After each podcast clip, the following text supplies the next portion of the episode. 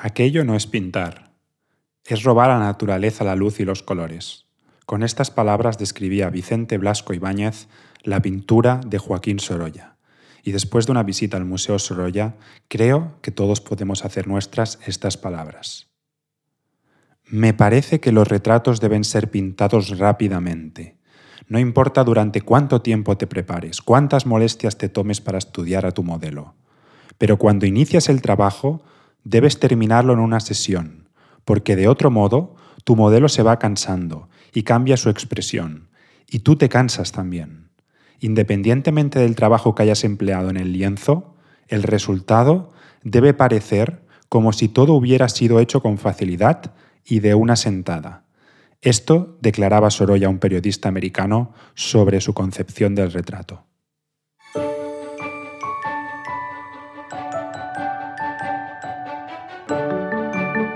Sapere Aude. Humanistas sin complejos. Bienvenidos a Humanistas sin complejos. En este podcast contamos con Luis Alberto Pérez Velarde para hablar principalmente sobre su labor en el Departamento de Colecciones del Museo Sorolla, pero también su pasada vocación y dedicación al greco y otras muchas cosas más. Para los que no le conozcáis, Luis Alberto Pérez Velarde es doctor en Historia del Arte por la Universidad Complutense de Madrid y pertenece al cuerpo facultativo de conservadores de museos del Estado desde febrero de 2010. Y además es profesor asociado del Departamento de Historia del Arte de la Universidad Complutense de Madrid.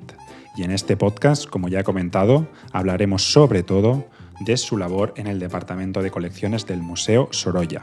Vamos con un anuncio de nuestro patrocinador y empezamos.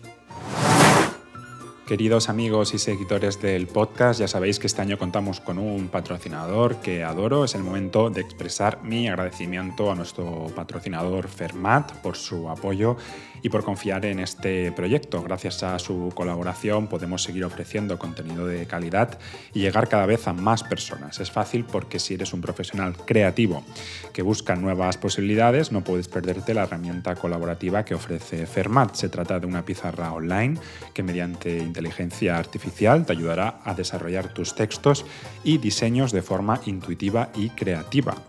Si has probado que puede ser herramientas si has probado herramientas como ChatGPT o DALI y quieres aprender a usar este tipo de tecnologías, Fermat es para ti.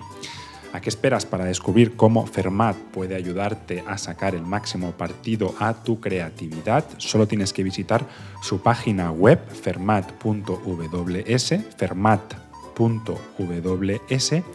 y unirte a su comunidad de innovadores y pensadores. Os invito a todos a conocer más sobre Fermat.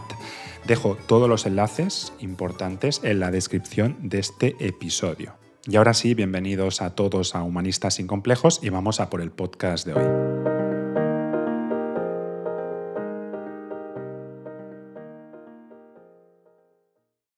Bienvenido a Humanistas sin Complejos. Luis, ¿cómo estás? Muy bien, Alexis. ¿Qué tal? Gracias por invitarme.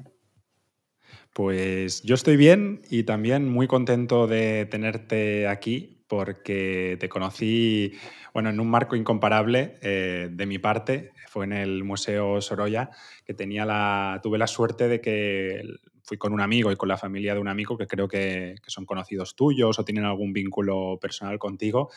Y pudimos disfrutar de una visita el lunes, que creo que es un día que está cerrado el museo contigo, Em, de, todo el museo, pero sobre todo de, una, exposición, creo que se llama Orígenes, que, en ese momento estaba, vigente. Sí, la verdad que fue allí donde, donde nos conocimos, con esa visita tan bonita de la exposición Sorolla Orígenes, que tuve el, placer de comisariarla, sobre la primera época de Sorolla. Y bueno, la verdad que tuvo mucho éxito, está mal decirlo, pero la verdad que muy, muy contento porque se sacaron nuevos Sorollas a la luz, se descubrió otro Sorolla, que realmente es como lo más, lo más importante.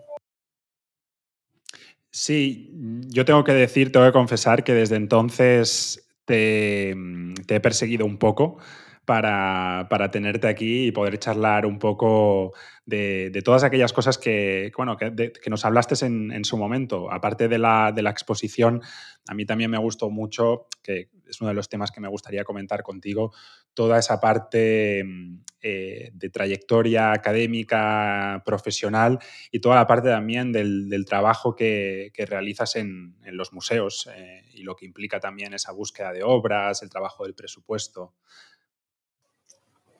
Sí, bueno, realmente yo estoy en el Museo Sorolla, soy afortunadísimo, por supuesto, de trabajar como conservador allí en el museo y cuando planteas una exposición, pues tienes que ofrecer algo nuevo al visitante. En este caso, pues es muy fácil hacer exposiciones de Sorolla porque Sorolla ya por sí solo, pues el nombre vende mucho y en nuestro caso es muy difícil, sobre todo, pensar nuevas visiones, revisitar al pintor con una nueva visión.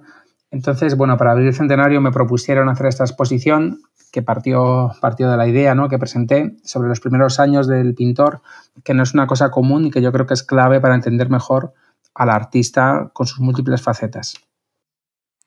Como te digo, Luis, son muchos los temas que me gustaría comentar contigo. Tenemos casi una hora por, delante y vamos a intentar disfrutarla. Primero me gustaría divagar un poco sobre el tema de, de tu trayectoria académica y profesional y me gustaría que nos pudieras contar un poco sobre tu formación académica y cómo llegaste a ser doctor en historia del arte.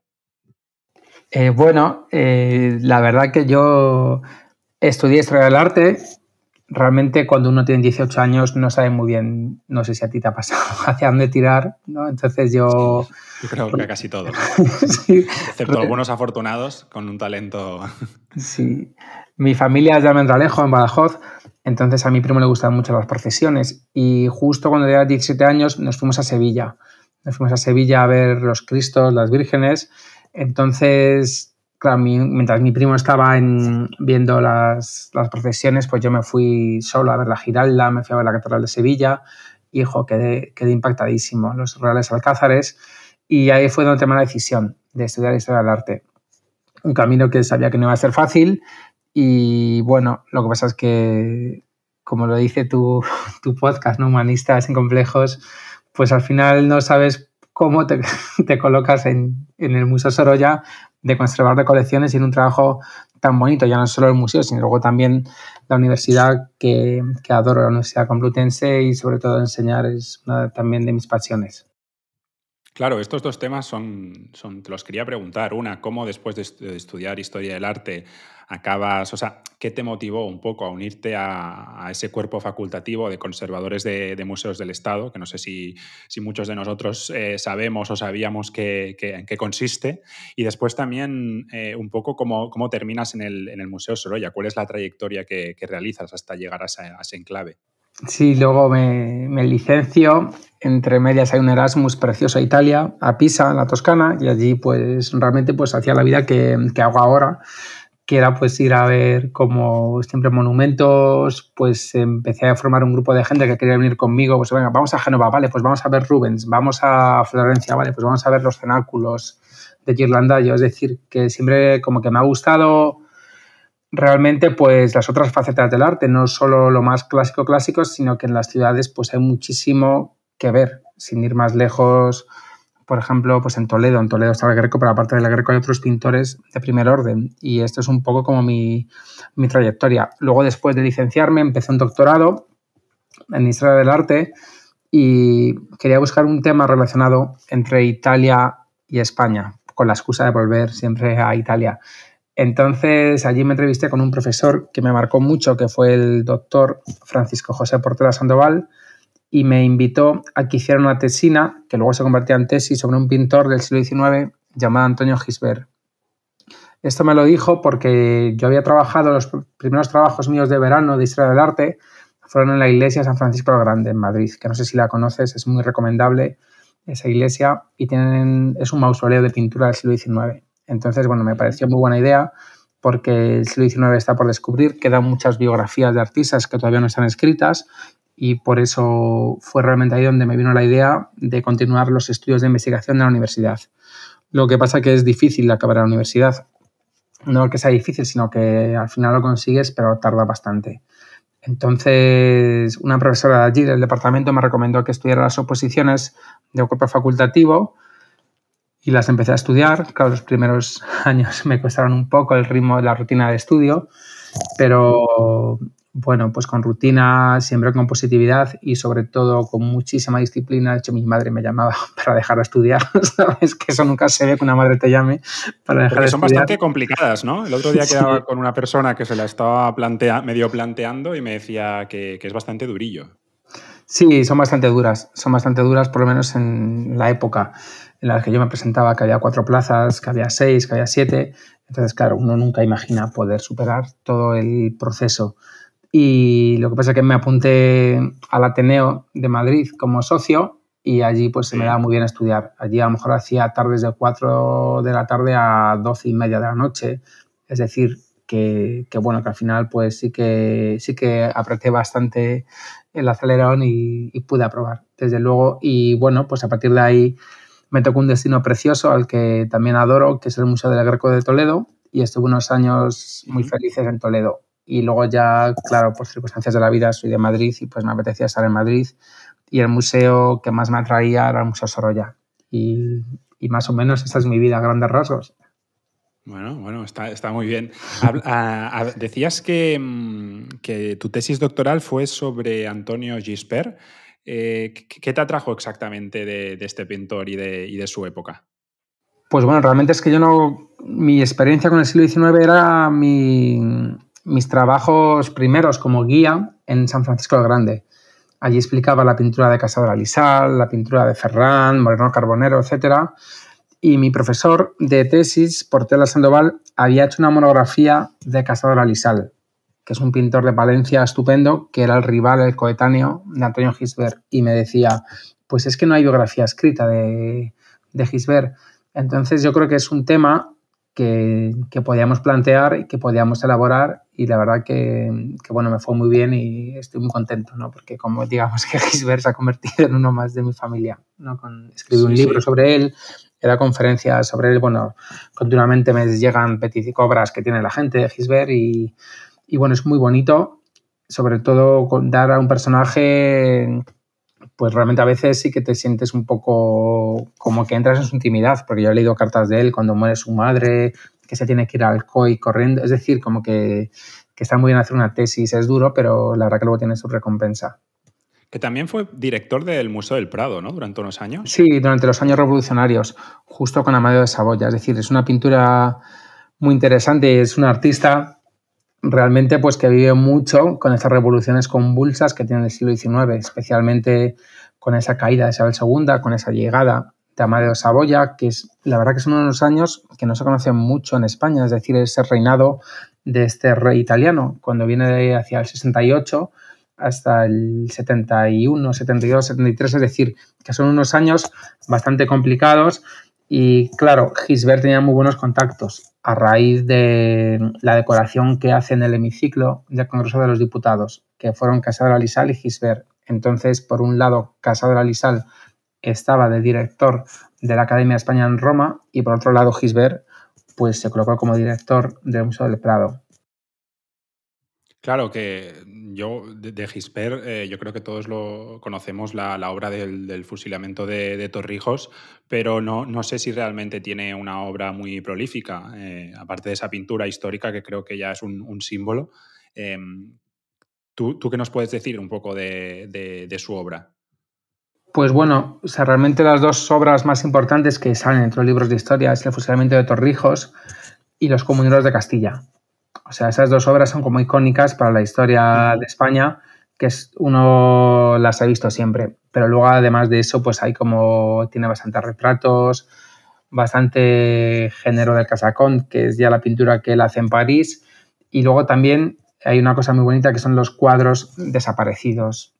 Es decir, que a través de fotografía, luego a veces se salen, luego se van subastando nuevos cuadros de él.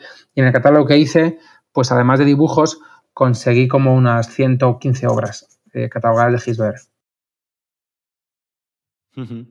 Antes comentabas, Luis, eh, actualmente estás como profesor, ¿no? Dando clases en la Complutense de Historia del Arte.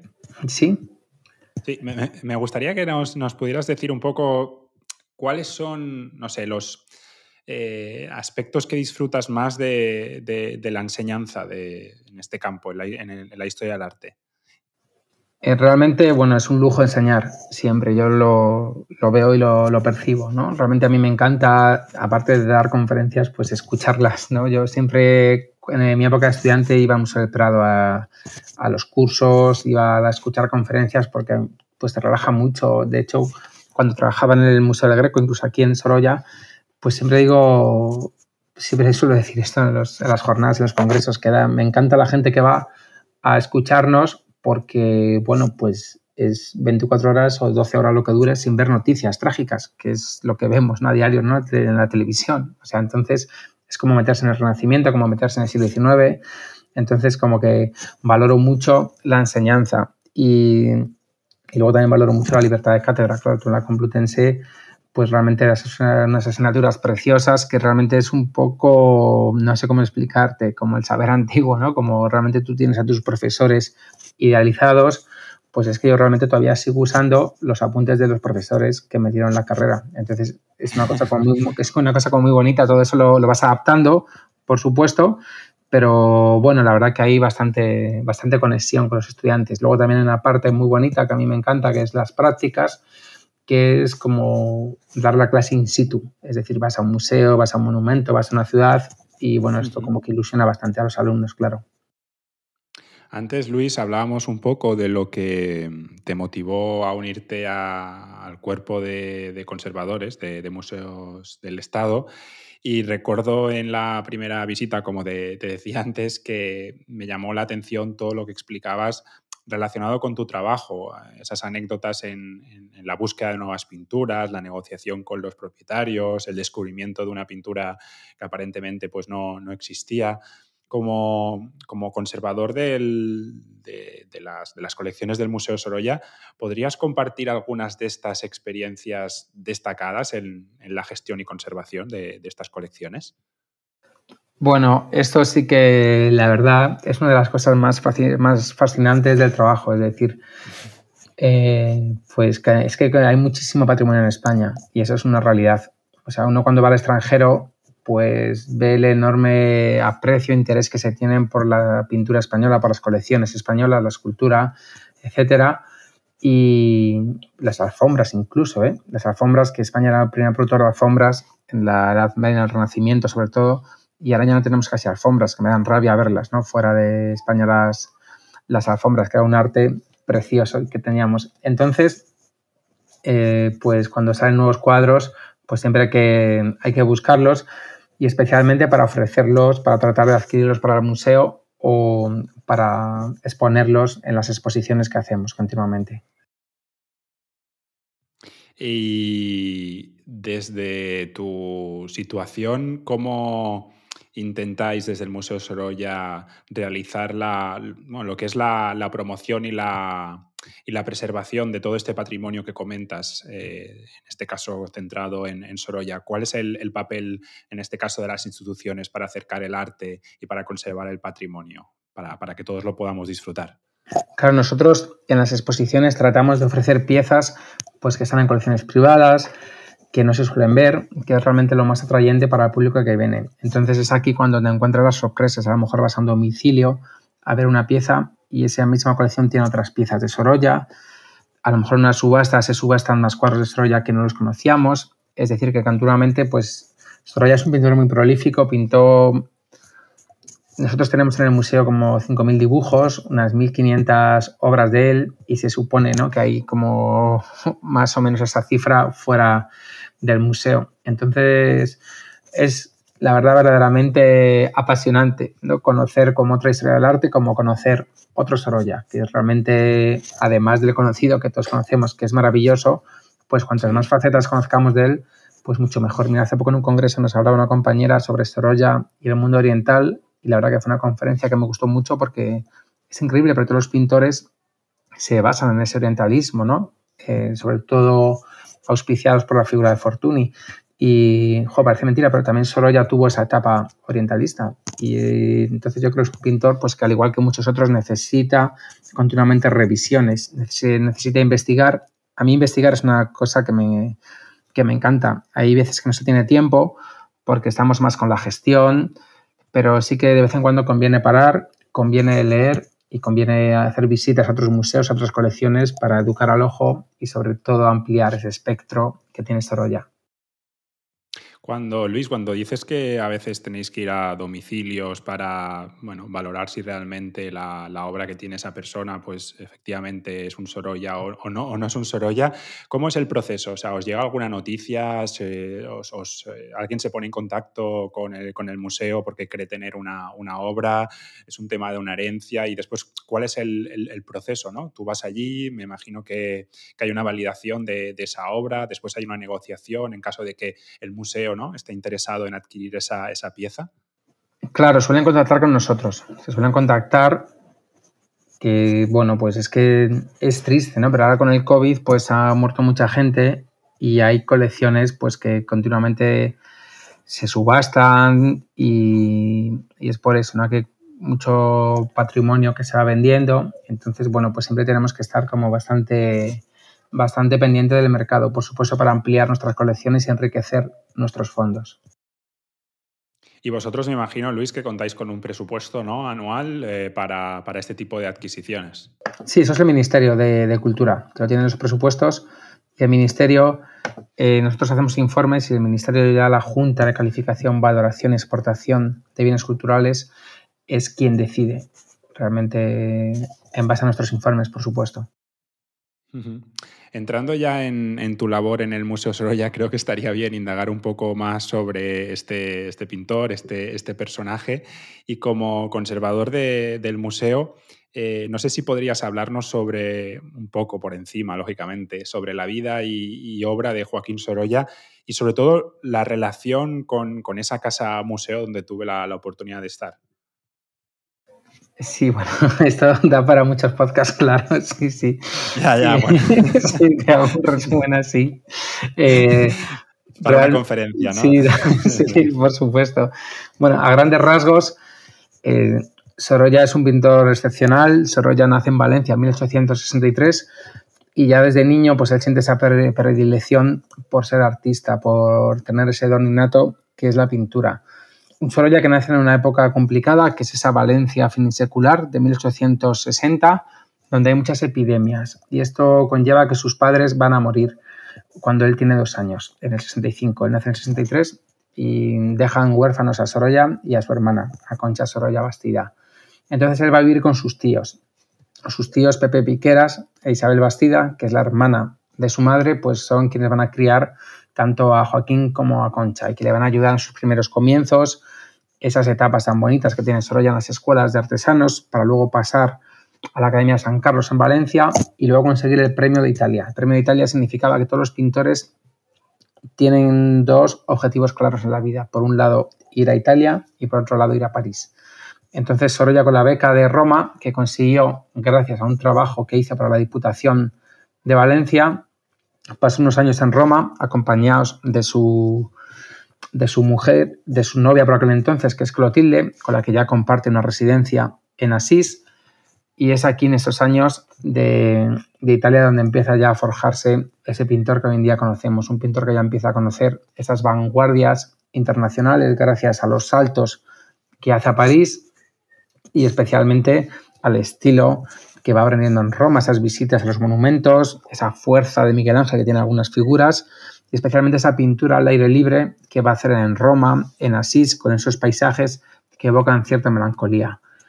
Después vuelve, hay una etapa muy bonita, que es la etapa costumbrista, tanto valenciana como en Madrid, pero vuelve con un objetivo claro, que es el de triunfar en las exposiciones nacionales de pintura, que son unas exposiciones en las que triunfan los pintores de historia, como Moreno Carbonero, por ejemplo, unas exposiciones donde ya Soro ya había fracasado, tanto en el 81 con unas marinas que presentó, en el 84 con el cuadro El 2 de mayo va a ganar una medalla de segunda clase. Es un cuadro que es del Museo del Prado, que hoy está en Vilanova y el Truna, en el Museo de Víctor Balaguer. Tengo muchas ganas de ver ese cuadro, no lo he visto en directo, tiene que ser impresionante, bueno, además del Museo Víctor Balaguer, que tiene que ser como bastante bonito con esa disposición museográfica muy decimonónica. Y luego también en el 87 presentó un cuadro que fue El Enterro de Cristo, que fue su gran obra, que incluso Galdós la menciona como una obra llena de luz, pero que no gustó al tribunal. Esto significa que Sorolla realmente tuvo una desilusión importante. Hace años fui comisario de una exposición llamada Sorolla, Tormento y Devoción, donde se hablaba de este sentimiento, de esa frustración de Sorolla a través de este cuadro, un cuadro que conseguimos recuperar con unos fragmentos que tenemos en el almacén.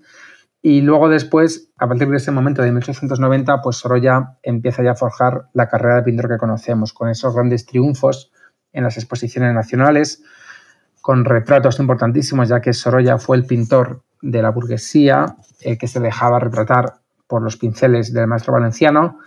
Y aquí hasta llegar ya al siglo XX, donde empieza Sorolla a, a seguir retratando esos cuadros luministas con esas escenas tan típicas y tan bonitas de los mares, de esos cuadros que rebosan vitalidad y cierto optimismo ante la vida. Y luego ya para acabar, pues le llegó el encargo del hispanista Arthur Milton Huntington, ya que Sorolla expuso tanto en Londres como en París y en Chicago, en Nueva York, y es aquí, en esos ambientes selectos, donde va a conocer a este hispanista multimillonario que tenía una obsesión por España bastante importante. Entonces, en la Hispanic Society de Nueva York, quiso crear una serie de paneles que representaran en la biblioteca esas costumbres y tradiciones de España a través de ese ciclo de grandes frescos de la Hispanic Society de Nueva York. Entonces, esto fue lo que le hizo a Sorolla llevar un, este encargo por esos viajes que hace por España para representar las costumbres que ve por las diferentes regiones de Castilla, de Cataluña, Galicia, Andalucía, etcétera, y todo ello lo concentra hoy en un poquito más lejos de la Quinta Avenida, allí en Manhattan. Ahora es momento de hacer una breve pausa porque quiero mostrar mi agradecimiento por estar ahí escuchándonos y apoyándonos. Espero que estés disfrutando del episodio hasta ahora. Nuestro proyecto no sería posible sin personas como tú, pero si quieres colaborar aún más, te dejo el enlace de Patreon en la descripción del episodio para apoyarme con el proyecto por solo 5 euros al mes. También puedes suscribirte a nuestros boletines semanales en, las que, en los que comparto reflexiones personales y alguna que otra recomendación cultural basada en mi experiencia. Dejo también el enlace en esta descripción. Y nada, vuelvo a agradecerte tu apoyo y espero seguir contando contigo en este viaje. Ahora volvamos a la charla. Era un trabajador incansable, ¿no? Por eso se explica un poco la, prolífica obra que, que, tiene.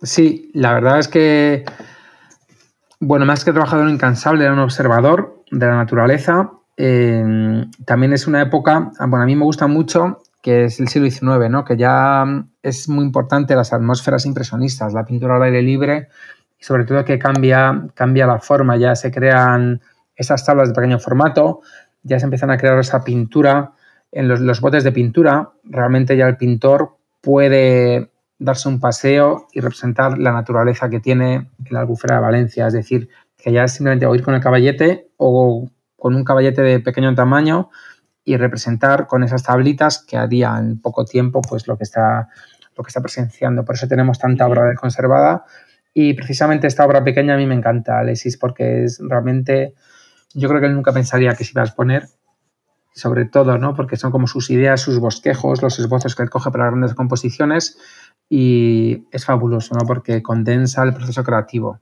que tiene Joaquín Sorolla.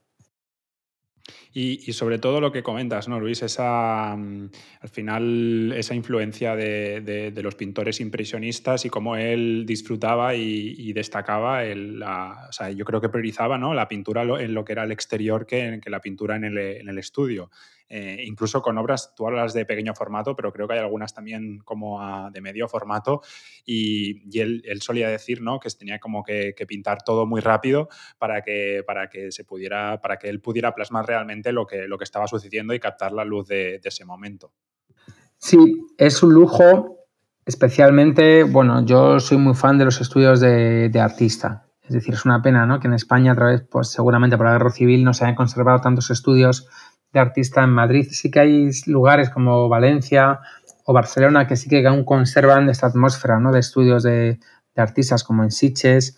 En Valencia, por ejemplo, está la Casa Pinazo, que es preciosa, o la Casa, la casa Benjure, que tiene como esta atmósfera tan propia de, de, ese universo onírico que tienen estos pintores, que realmente en los estudios se conoce el alma de los artistas, sus gustos, su estética y sobre todo las modas del momento. Entonces es por ello ¿no? la importancia que tiene la Casa Museo Sorolla, porque aún conserva más o menos el estudio original del artista. Y es cierto que a Sorolla le gustaba más pintar al aire libre. De hecho, él en su correspondencia comenta ¿no? que en la casa, como pudiste ver, Alexis, hay un jardín.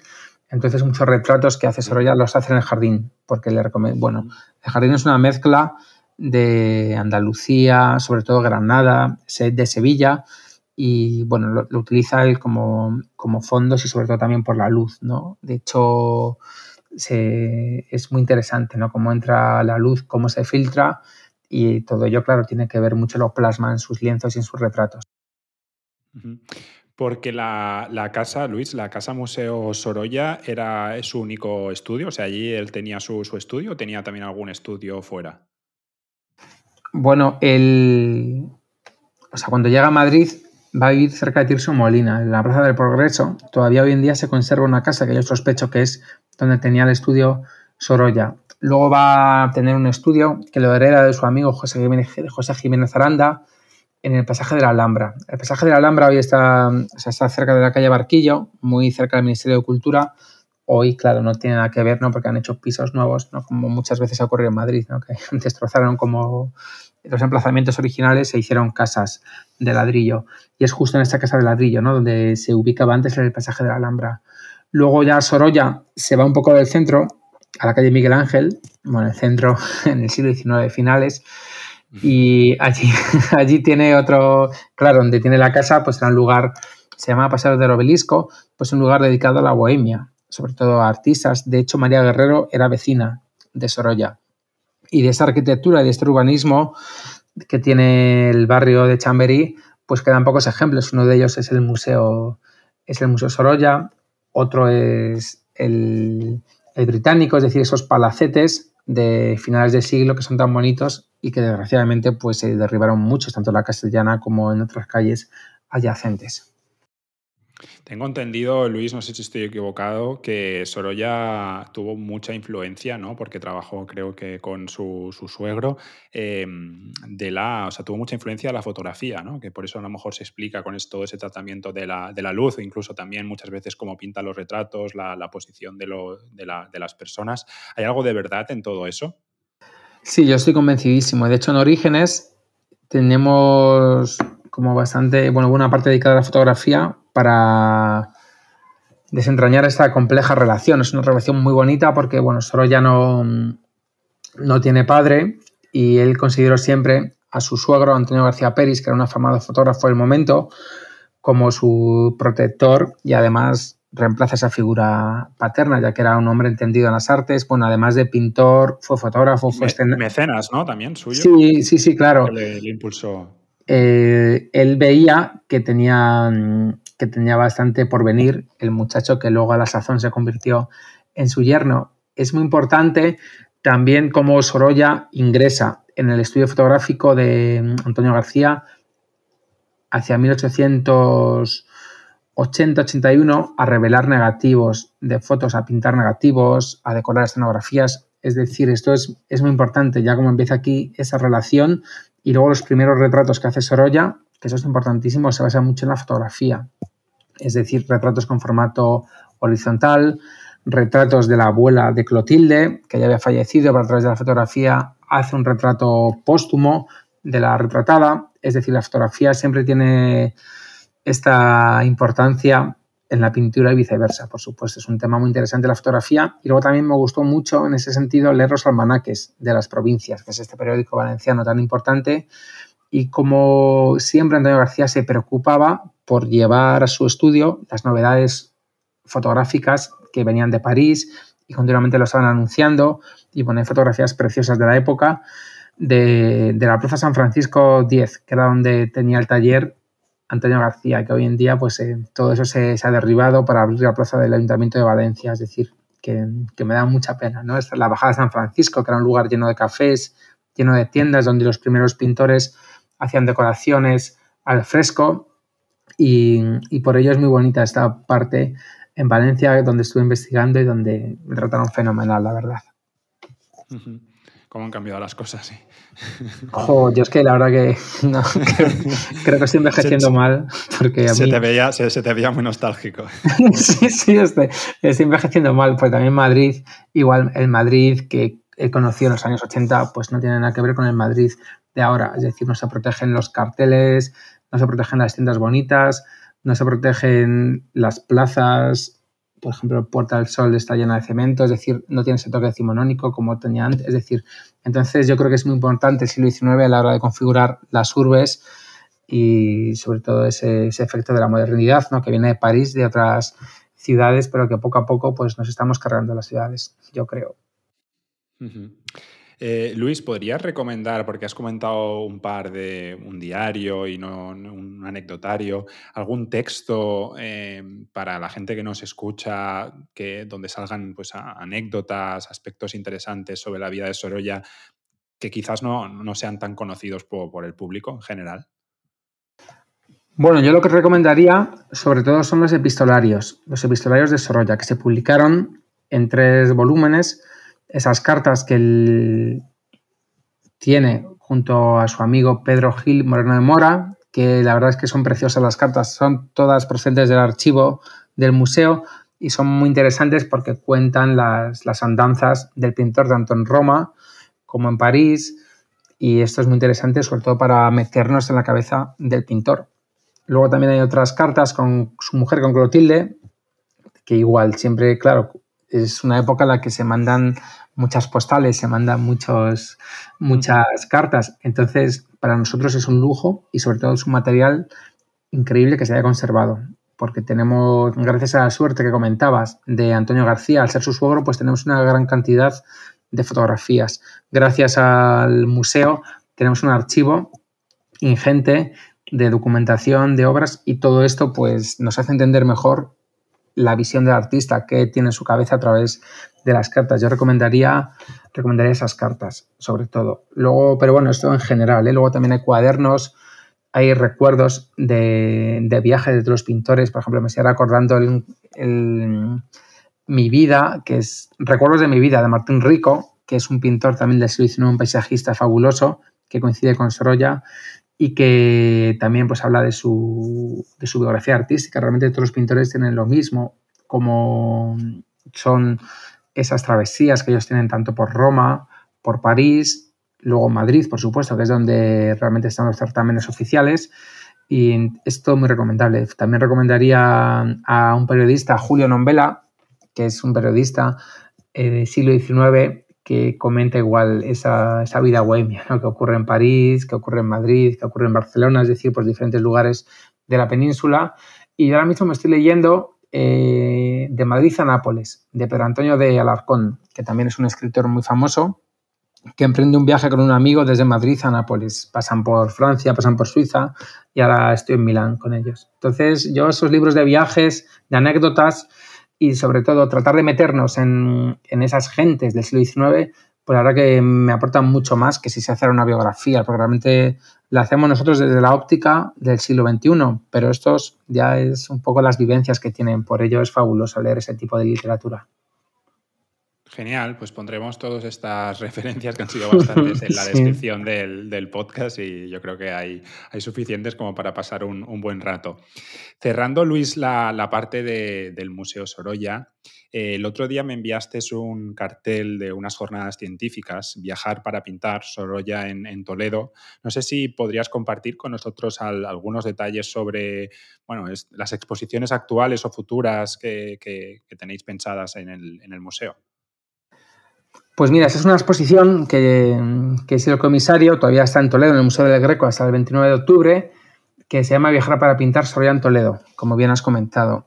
Es realmente el Museo Sorolla que sale fuera de su sede del museo para mm, mostrar los sitios donde estuvo Sorolla, a modo de homenaje por ser el centenario de la muerte. Entonces Sorolla estuvo en Toledo en dos ocasiones, en el 1906 y 1912, y es lo que se refleja, es decir, esa estancia de Sorolla en Toledo acompañada por su amigo Aureliano de Beruete y realmente los paisajes que hace motivados sobre todo por esas influencias de las vanguardias parisinas, ya que hay paisajes con esa influencia impresionista, incluso post-impresionista, pero también hay ese gran colorido, ¿no? como vemos en los fobistas, es decir, un Sorolla que acaba de exponer en la Galería Georges Petit de París y que realmente pues en Toledo y justo un mes antes en Segovia muestra ese esplendor en el color. Y a raíz de la exposición que está siendo visitada, me comentan desde, desde Toledo, por bastante público, hemos hecho unas jornadas científicas para ahondar más en esa relación de Sorolla con la ciudad, esa relación de Sorolla con el Greco, de Sorolla con Huntington, que es quien le encarga los, los tipos de la cartera, que son unos cuadros que se exponen allí en el museo por primera, por primera vez y especialmente es una jornada científica, pues lo que he dicho antes, ¿no? Para ir allí, estar sentados y aprender, aprender porque realmente van unos ponentes que son maravillosos y se van a hablar también de ese justo, es una época muy complicada para el patrimonio español, que es justo la salida de Grecos de Toledo, pero también por un lado es esa influencia, ese redescubrimiento del Greco a través de esa monografía de Cosío. Y bueno, realmente como una mezcolanza de saberes y de acontecimientos que suceden ahí. Y es justo cuando va Sorolla a Toledo. Sorolla, que también es un apasionado del Greco, que le copia cuando va al Prado como, como copista, aparte de Velázquez, Rivera, Murillo copia también al Greco. Entonces, por ello debíamos a Toledo este bonito homenaje. Eso te iba a preguntar, porque leyendo el cartel de las jornadas científicas, me preguntaba un poco, desde el desconocimiento, lógicamente, si, hay, si existen conexiones o influencias evidentes entre la obra del Greco y la pintura de, Sorolla. Sorolla y el Greco, si siendo dos artistas de, diferentes periodos artísticos, pero no sé si, si sus obras se pueden llegar a complementar. Bueno, o sea, realmente lo que hay más conexiones en la primera etapa con la pintura de Velázquez, pero sí que es cierto que el Greco pues se conservan muchas fotografías que tiene Sorolla en su archivo del Greco, es decir, de las pinturas que iban saliendo de España, de pinturas que todavía él veía en colecciones y sí que en su, en su correspondencia sí que cita al Greco, sí que le menciona esos colores, esos colores negros tan potentes. De hecho, en el cuadro Retrato de Cosío que pudimos ver en la exposición Sorolla en negro, pues fue un cuadro muy poderoso y aparece justo la caballero, el caballero de la mano en el pecho en la parte del fondo, que como homenaje a Manuel Bartolomé Cosío, ese pedagogo que escribió la primera monografía sobre el Greco que fue tan importante para los pintores justo en esa época. Ya de hecho, por ejemplo, los modernistas como Rusiñol ya consiguieron comprar dos cuadros para el Museo Cauferrat en Sitges. Y de hecho en Sitges hay un monumento, monumento al Greco por ello es importantísimo, ¿no? Estas conexiones como el modernismo catalán y la generación del 98 van a ser los responsables de... necesitan referentes, ¿no? Tras esa caída del 98 en España, ¿no? Ese desastre que tuvo España en el 98, necesitan nuevos referentes y el Greco va a ser uno de ellos. Muy interesante. Luis, ¿actualmente estás eh, involucrado en, en, algún proyecto de investigación o tenéis alguna exposición especial relacionada con, bueno, hablamos del, Greco o con, con, Sorolla, algo en lo que estés trabajando actualmente o tengáis planeado de cara al, futuro en el, museo? Sí, mira, justo acaba de finalizar la exposición en el Mar de Sorolla con Manuel Vicén, que es una exposición preciosa en la que el afamado escritor valenciano nos hizo una, una reseña personal, una biografía de su vida a través de los cuadros desarrolla con un catálogo precioso y bueno, es una exposición que tiene muchísimo éxito, sobre todo ¿no? porque mostraban esas vivencias de Manuel Vicente asociadas a esas heroínas griegas, a esos pensamientos que tiene del Mediterráneo, tan relacionados tanto con Sorolla como con Vicente, al que curiosamente apodan el Sorolla de las letras. Eso ha sido lo que hemos tenido hasta el domingo pasado. A partir del mes que viene vamos a tener una exposición que también se va a llamar Viajar para pintar, que es el resumen, es el homenaje a todos los lugares donde ha estado Sorolla. Entonces va a ser una exposición muy bonita, va a demostrar esa nueva tendencia moderna de los pintores que, ahora viajan. Claro, es una época en la que nace el ferrocarril. Los pintores ya tienen mayor libertad para llevarse el pequeño caballete, la tabla y, y pintar en diferentes lugares. Y como todos estos cambios modernos van a afectar al pintor, justo en una época en la que nace el turismo. Este turismo ¿no? realmente es el que va a llevar a que la gente conozca lugares y en el caso de los artistas, pintores, pues que hagan unas composiciones fabulosas, que son las que vamos a ver. Ahora sí, Luis, para ir terminando, me gustaría preguntarte una, cuestión un poquito más, más general, pero bueno, yo creo que va acorde a todo lo que has ido comentando en este, en este podcast, y es cómo ves la relación entre el, arte, ¿no? desde tu, posición eh, muy, muy próxima, y la sociedad en la, actualidad. Comentabas un poco esa transformación de las, de las ciudades y de su patrimonio, y después también cómo puede influir el arte en la, en la sociedad y viceversa. Bueno, pues el otro día hablaba con una coleccionista que es que es una pena que la gente no conozca el mundo tan bonito que, nos espera si nos adentramos en el arte, en la historia, en la música, en la literatura, la filosofía, etcétera. Entonces, es una suerte la que tenemos y pues hay que tratar de, enganchar, de enganchar a la gente. No, a veces no sabemos cómo. En el, en el museo tenemos la suerte de que tenemos muchísimo público, con las exposiciones nos sentimos muy apoyados. A veces sí que hemos pensado, anda, pues no hemos metido ninguna playa, ningún mar en la exposición, pero ni mucho menos, ¿no? La gente como que aplaude esas nuevas revisiones del artista y lo más importante es pues tratar de enganchar el público, el público joven. Quizás ahora con, con esta fiebre de las inmersivas, pues quizás, pues no lo sé, vamos, no lo sé, es que es, es muy difícil, ¿no? Enganchar al público, pero da pena, ¿no? Que, que la gente se lo pierde. Se puede hacer todo, evidentemente, se puede hacer todo, que ni mucho menos, o sea, es ni intelectual, ni mucho menos, pero que hay tiempo para todo y la verdad que un buen libro, pues como los que hemos comentado, bueno, hay muchísimos, bueno, de hecho, por ejemplo, para esta exposición de Toledo he vuelto a releer, no sé si lo has leído, Camino de Perfección, de Pío Baroja, que hay unas, hay unas descripciones de Toledo, pero yo creo que son las descripciones más fabulosas que hay sobre la ciudad imperial. Bueno, también sobre Segovia hay descripciones, es decir, hay sobre el itinerario que hace ¿no? el protagonista de, la novela.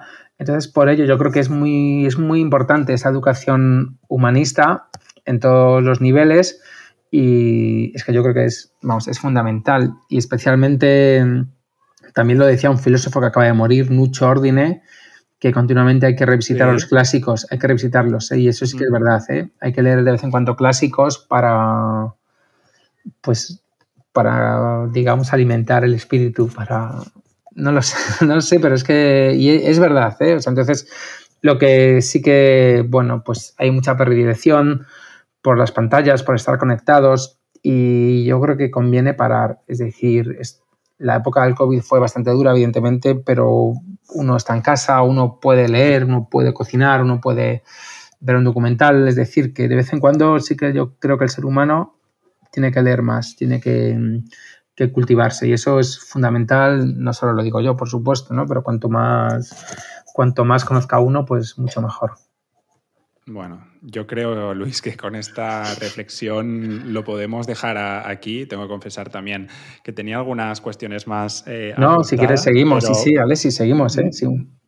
Yo creo que mejor repetirlo, o sea, repetirlo, mm. volver a hablar dentro de, un tiempo, eh, más que nada también para poder profundizar más a lo mejor en detalles de la, de la vida de, de, Sorolla, como te he hecho esa pregunta así en general, casi, casi te da un infarto. Eh, no, no te preocupes, sí.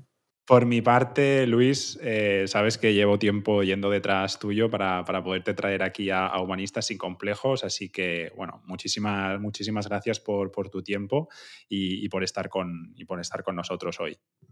Nada, Alexis, gracias a ti y nada, que siga pues eso, difundiendo humanismo y especialmente con una buenísima labor, ¿no? que es ofrecer diferentes puntos de vista humanistas de las personas a las que llevas. Muchas gracias por tus palabras, Luis. Eh, mucha suerte con todo el, trabajo. Estaremos en contacto y esperamos tenerte de vuelta en este podcast. Muy bien, gracias. Hasta luego. Y esto ha sido todo por hoy. Muchas gracias por escuchar este episodio. Espero que hayas disfrutado tanto como yo al grabarlo y que hayas aprendido algo nuevo. También quiero dar las gracias en general a toda nuestra comunidad de seguidores y a todos los que nos apoyáis cada día. Este es un camino difícil y muy laborioso y sin vosotros este podcast ya os aseguro que no sería posible. Espero que sigáis escuchando y compartiendo nuestros episodios.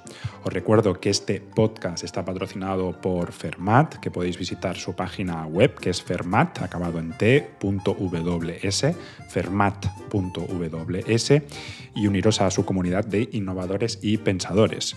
Y como siempre, no olvidéis seguirnos en redes sociales, estamos en Twitter, estamos en Facebook, estamos en Instagram y también podéis suscribiros a nuestros boletines en Substack, donde comparto una parte de un proceso un poco más personal y creativo. Creo que podéis disfrutar y compartir ese proceso conmigo.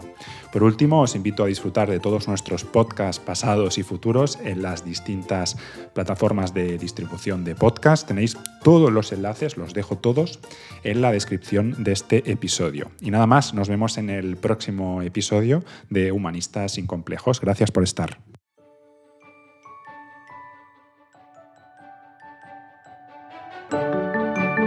Sapere Aude.